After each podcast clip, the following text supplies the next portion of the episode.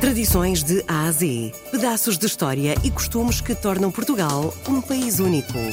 De segunda a sexta, vamos celebrar a memória, a cultura e as tradições tão nossas. Tradições de A a Z, na RDP Internacional, com Salomé Andrade. Foi no século XV que surgiram os primeiros pavimentos calçados em Portugal e no mundo. Para sabermos um pouco mais sobre a profissão de calceteiro, a com António Proa, é secretário-geral da Associação da Calçada Portuguesa. Tradições de Ásia. Surgiu no, no, final do século XIX, a meados do século XIX, para ser mais preciso. Começou por ser colocada no Castelo de São Jorge, em Lisboa, na altura por presidiários que ocupavam aquele espaço um, e, uh, vendo o trabalho que foi efetuado, a Câmara decidiu uh, colocar o primeiro tapete de calçada portuguesa em espaço público no Rossio, precisamente em meados do século XIX. A partir daí, rapidamente se expandiu uh, na cidade de Lisboa, em várias cidades do país e mundo fora, onde até hoje é esse testemunho da cultura portuguesa. Tradições de A a Z. Quando pisamos calçada portuguesa, pisamos um chão que é muito mais do que esse simples chão que pisamos. Um, bom, é um, em termos do material utilizado, é no essencial uh, pedra uh, calcária, uh, com várias tonalidades, no essencial branco e preto, se bem que na origem, e em Lisboa em particular, a pedra preta que era utilizada era o basalto e era extraída em pedreiras que ficavam no que é hoje a cidade de Lisboa portanto evoluiu, a pedra calcária é mais fácil de trabalhar e, portanto, a calçada portuguesa é essencial, embora em algumas regiões, por exemplo, o granito um, ou até o mármore no Alentejo, mas no essencial é pedra calcária. Uh, e, e, a grande particularidade é que são cubos que são detalhados de forma deliberada, com determinadas dimensões ou determinadas formas uh, e são aplicadas por profissionais que, quanto mais habilitados forem, mais bonitos conseguem uh, construir os pavimentos que pisamos. Tradições de Ásia. A profissão de calceteiro é uma profissão uh, que foi, teve muitos profissionais a trabalharem no século XIX e no início do século XX.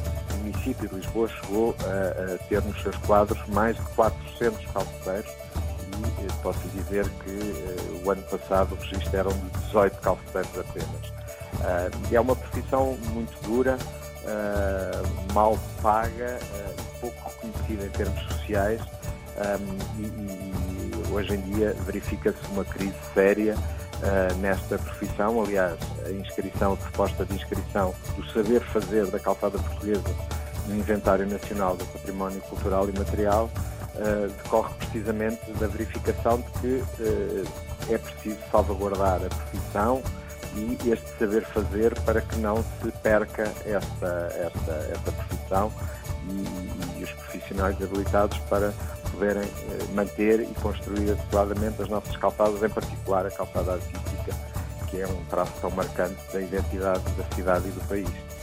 Tradições de A a Associação da Calçada Portuguesa foi constituída nos finais de 2017, tem como uh, principal uh, missão eh, precisamente a inscrição numa primeira fase, que é um passo prévio obrigatório, a inscrição no, inventário nacional, mas o grande desígnio uh, prende-se com a preparação da candidatura uh, da calçada portuguesa a património da humanidade uh, reconhecido pela Unesco. Esse é o grande desígnio, mas a Associação pretende preparar-se para esse desafio e estamos a trabalhar afincadamente nisso, depois do sucesso que tivemos na inscrição no Inventário Nacional, a Associação eh, pretende, de uma forma geral, eh, proteger, valorizar e promover a calçada portuguesa enquanto elemento da identidade e da cultura portuguesa. Temos um conjunto de eh, atividades muito relacionadas com as autarquias, através de investigação por exemplo, no modo de conservação e aplicação da calçada, promoção da calçada, o estudo sobre a história da calçada portuguesa e a sua disseminação pelo mundo e, acima de tudo, para além do aspecto que eu já referi, que prende com a necessidade de salvaguarda do saber fazer, sem calceteiros a calçada estará condenada a desaparecer, mas um outro aspecto ao qual nós damos muita importância é a, a, a relação da calçada portuguesa com quem a utiliza, com todos os cidadãos. Uh, há aspectos que nos preocupam de algum desconforto e insegurança sentidos uh, pela, pela, pelos cidadãos quando utilizam a calçada e nós, uma das nossas prioridades é precisamente resolver essa questão da insegurança e do desconforto na calçada. Isso resolve-se, em primeiro lugar, com profissionais bem, bem, bem formados, mas também com a aplicação de técnicas que contrariem essa sensação de alguma insegurança. Tradições de Ásia. Se uh, o país como um todo, a começar pelos cidadãos, mas depois as instituições uh, assumirem esta responsabilidade, mas também reconhecerem o potencial que a calçada artística portuguesa encerra, um, eu julgo que eh, a calçada portuguesa tem tudo para se manter. Há dois desafios, como disse logo no início, que têm que ser uh, superados.